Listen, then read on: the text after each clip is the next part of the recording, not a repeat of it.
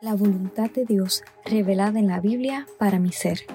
Él quiere que siempre estemos alegres, que oremos constantemente y siempre estemos agradecidos. Primera de Tesalonicenses 5 del 16 al 18.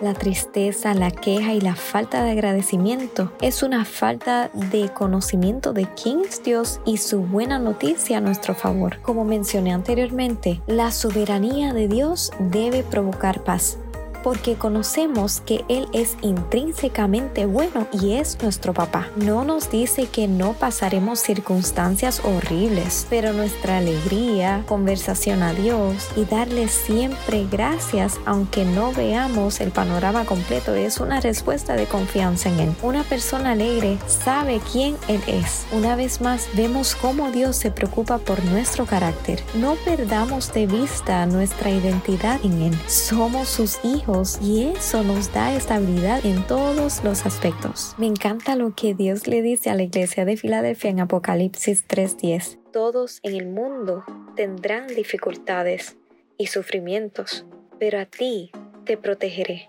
porque tú me obedeciste cuando te ordené que no dejaras de confiar en mí. Medita en esto. ¿Qué puedes elegir hoy para entregar tu confianza en Dios. Él tiene eso bajo su control. Alégrate de saber que estás en manos del experto